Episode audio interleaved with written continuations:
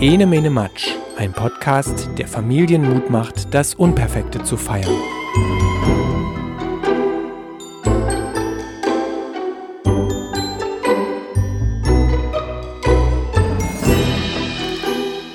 Hallo, hier ist Maja von enemenematsch.de, ein Podcast, der sich mit Kindsein und Kindheit beschäftigt. Und heute möchte ich mit euch über Vertrauen sprechen. Über Vertrauen, das wir Erwachsene in Kinder haben sollten, aber auch über Zutrauen, das wir ihnen entgegenbringen können. Denn Zutrauen schwingt ja bei diesem Thema auch immer mit. Und im Moment, weil wir uns ja noch im Lockdown befinden, was bei vielen Menschen ja zu Ängsten unterschiedlicher Art führt, weil es Herausforderungen gibt, organisatorischer Art oder weil existenzielle Sorgen bestehen, da hat das Thema Vertrauen noch eine ganz andere Dimension, denke ich. Und da ist Vertrauen einerseits ein wichtiges Tool, um nach vorne zu blicken und ruhig zu bleiben und andererseits ist es eben besonders schwer, in Krisensituationen das Vertrauen zu halten. Ja, dieses Vertrauen, dass sich alles schon richten wird. Im Bewusstsein um die derzeitige Situation beziehe ich mich aber dennoch schwerpunktmäßig jetzt auf die Beziehung Eltern-Kind beziehungsweise Erwachsene und Kind. Und ich muss in diesem Zusammenhang immer an die Geschichte von Ronja Räubertochter denken. Die kennt ihr ja wahrscheinlich auch, bestimmt viele von euch kennen die. Das ist die Geschichte des Räubermädchens, das sich mit dem Jungen des verfeindeten Clans anfreundet und am Ende versöhnen die beiden, die beiden Sippen miteinander. Und zumindest gibt es in diesem Buch eine Szene, in dieser Geschichte, so ganz am Anfang. Da ist Ronja, das Räubermädchen, ganz jung und möchte zum ersten Mal alleine in den Wald gehen.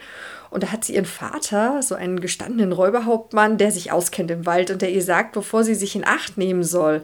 Und in Acht nehmen soll sie sich zum Beispiel vor verschiedenen Ungeheuern, die es dort gibt, vor einem Fluss mit der reißenden Strömung und vor dem Höllenschlund, der Höllenschlund, das ist ein fürchterlicher Abgrund, bei dem man mit Sicherheit tot ist, wenn man da abstürzt, weil der so tief runtergeht. Da hat keiner eine Chance. Und der Vater nennt ihr also diese Gefahrenpunkte und Ronja, die Tochter, zieht dann fröhlich los und begibt sich genau an diese Stellen. Also die geht an den Felsen mit diesen Ungeheuern. Die geht zu dem reißenden Fluss und am Ende springt sie auch noch über diesen Höllenschlund. Und die Begründung, die sie dafür hat, die ist auf den ersten Blick erschreckend und auf den zweiten Blick ist sie so ganz hinreißend wahr und stark. Denn Ronja sagt, sie besucht diese Gefahrenpunkte, weil sie üben muss, damit umzugehen. Weil sie üben muss, wie man sich davor in Acht nimmt.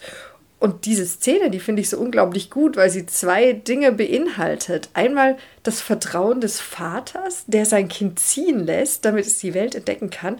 Und gleichzeitig eben auch das Zutrauen das Zutrauen des Vaters, dass Ronja mit seinen Ratschlägen klug umzugehen weiß und der ihr aber den Weg offen lässt, wie sie damit umgeht.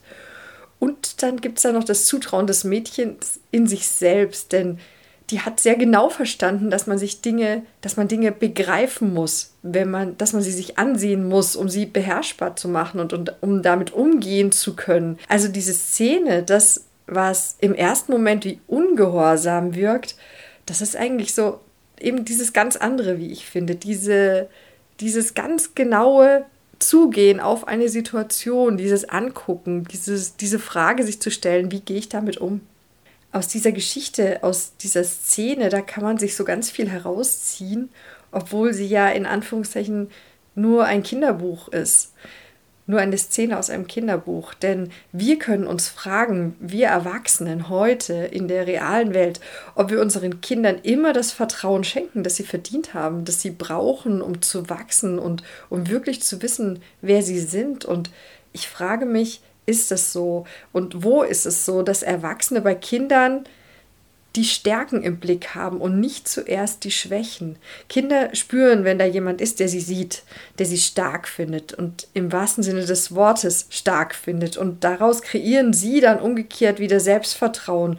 Und ich meine damit natürlich nicht, dass du dein Kind zu absurden Dingen überreden sollst. Deswegen habe ich dieses Räuberbeispiel nicht gebracht. Also ich meine natürlich nicht, dass du es an einen reißenden Fluss schicken sollst oder in eine Schlucht, die steil bergab geht.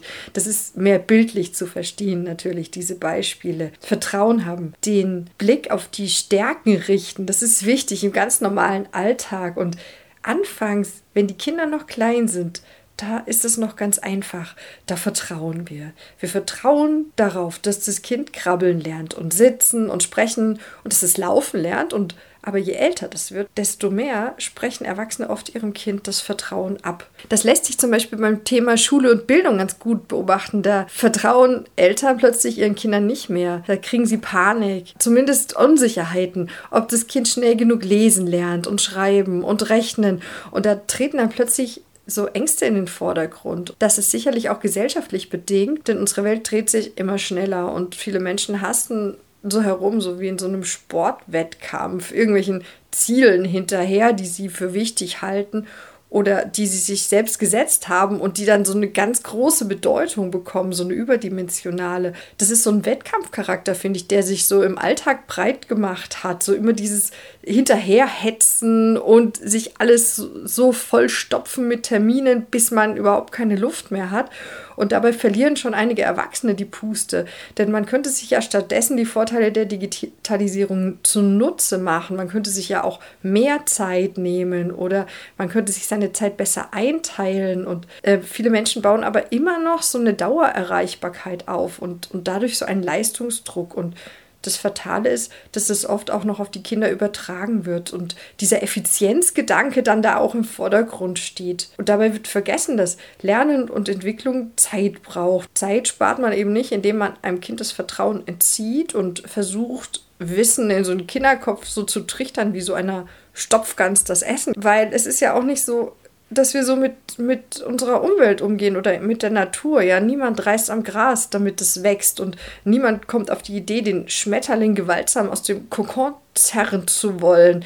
Da wissen alle, Entwicklung braucht Zeit und sie schenken der Raupe dann das Vertrauen, dass sie das schon hinkriegen wird mit ihrer Entwicklung zum Schmetterling und stören sie nicht dabei. Und aber an Kindern wird oft so gezerrt und, und gezogen und ich frage mich eben ganz oft, welchem Ziel das folgt. Antreiber dieses Vertrauensentzugs am eigenen Kind ist oft die Angst. Erwachsene haben Angst, dass ihr Kind später nicht mithalten kann, dass es sich nicht durchsetzen kann in einer Welt, die für viele, wie es scheint, nur aus Konkurrenz besteht. Und da herrscht oft so ein Leistungs- und Schubladendenken vor. Und, und gleichzeitig mit der Angst kommt auch dieser Blick auf das Defizitäre so oft und, und das ist auch besonders in den staatlichen Schulen zu beobachten, da liegt der Blick so darauf, was das Kind nicht kann. Da, also viel mehr auf den Schwächen, als dass man mal guckt, was kann denn dieser Mensch, der vor mir ist. Es scheint leichter Schwächen zu benennen als Stärken und Fehler sind immer Fehler. Da wird nicht geguckt, ob da einer gerade einen ganz großen Fortschritt vielleicht macht und auf dem Weg dahin eben ein paar Irrtümer aus dem Weg räumen musste. Denn Fehler müssen ja gar nicht negativ behaftet sein. Im Grunde macht man am Anfang, wenn man sich mit einer neuen Sache beschäftigt, egal wie alt man ist, da macht man anfangs immer Fehler aber die helfen einem eben weiter und ermöglichen dann irgendwann den nächsten Schritt. Und Vertrauen heißt eben genau das, den Blick auf die Stärken zu richten und zu signalisieren, ich vertraue dir da, ich weiß, dass du das, was du dir vorgenommen hast, schaffen kannst. Und wenn du Hilfe brauchst, bin ich da und stehe dir zur Seite. Das wäre was. Dabei ist noch ein weiterer Punkt wichtig, wie ich finde, denn das, was ich hier erzähle, das soll keinesfalls als Appell verstanden werden, Kindern einfach Gefahren auszusetzen oder sie völlig alleine in Situationen zu lassen, die zu groß für sie sind. Da braucht es dann so ein bisschen Fingerspitzengefühl, denn vielmehr meine ich, dass man als Erwachsener überprüfen muss, immer handle ich aus einer irrealen Angst heraus oder liegt eine Situation vor, in der das Kind meine Hilfe wirklich braucht. Das ist ein bisschen kompliziert und das klingt auch widersprüchlich. Du kommst ihm aber bei, wenn du klare Grenzen setzt. Also wenn du für dich klar definierst, wo ist für mich wirklich wirklich eine Grenze überschritten? Wo sehe ich, dass mein Kind nicht mehr weiterkommt und dass es Hilfe braucht? Und was ist nur so eine Angst, die aus mir rauskommt und sowas Irrationales beinhaltet? Und wenn du klare Grenzen setzt und wenn du für dich und dein Kind genau diese Grenzen definierst, dann kommst du einen ganzen Schritt weiter. Und Unterstützung gibt man dann eben so viel wie nötig, aber Herausforderungen, die bewältigbar sind, die kann man das Kind dann selbst bewältigen lassen. Und da haben wir wieder den Bogen zu meiner Räubergeschichte vom Anfang. Denn Ronja, wer das Buch kennt, erinnert sich vielleicht auch an das, an die Szene, die kommt da tatsächlich mal in große Gefahr, weil sie von irgendwelchen Waldungeheuern so angegangen wird und die flüchtet dann auf so einen Stein und weiß nicht mehr weiter, steht da auf dem großen Stein und die kommen immer näher. Und da ist ihr Vater plötzlich da und hilft. Genau an dem Punkt, an dem sie nicht mehr alleine weiterkommt. Das hat er so eingeschätzt und so gesehen und war dann da. Zeit. Zeit ist ein weiteres Thema und Geduld spielt da auch mit rein. Das ist bei Vertrauen ebenfalls wichtig. Ein Mensch braucht Zeit, seine Potenziale voll zu entfalten. Und Druck und Angstmacherei blockieren eher, als dass sie nützen. Und Leben ist Zeit. Lernen braucht Zeit und Entwicklung braucht Zeit. Das ist auch so was, das vergessen wir so in unserer Gesellschaft, den Dingen einfach Zeit zu lassen. Wir haben die. Wir müssen nicht gleich innerhalb von zwei Minuten ins Ziel und auch nicht als Erste. Wir haben, können uns die Freiheit nehmen, Dinge wachsen zu lassen, Entwicklung zuzulassen. Und da gibt es noch diese Geschichte über den kleinen Jungen aus England, der vom Lehrer als verwirrt bezeichnet wurde, ja sozusagen als dumm, weil er schlecht hören konnte. Die Geschichte ist schon sehr, sehr alt und die geistert in verschiedenen Versionen im Netz. Ich habe mir jetzt die rausgesucht, die faktisch am meisten belegt ist darüber. Also, dass eben der Lehrer bezeichnete den Jungen als verwirrt. Und die Mutter hat das mitbekommen und hat, so heißt es, beschlossen, dass sie ihn fortan zu Hause unterrichtet und dass der da nicht mehr hingeht. Und das hat sie gemacht und der Junge, der begann dann zu experimentieren und Dinge auszuprobieren. Und später wurde aus Thomas Alva Edison, so hieß der kleine Junge, einer der berühmtesten Erfinder der Welt, wie wir wissen, zum Beispiel in Sachen Telekommunikation oder Elektrizität. Und da kann man sich auch fragen, was wäre gewesen, hätte diese Mutter kein Vertrauen in ihr Kind gehabt. Das heißt jetzt aber nicht, dass alle Kinder kleine Genies sein müssen, aber ich finde die Geschichte auch sehr beispielhaft und sehr gut für Vertrauen und für das Potenzial, was in Menschen liegt und was sie zu entfalten in der Lage sind, wenn sie die Umgebung dazu haben und die Möglichkeiten. Und ein Mensch, der sich seiner selbst bewusst ist,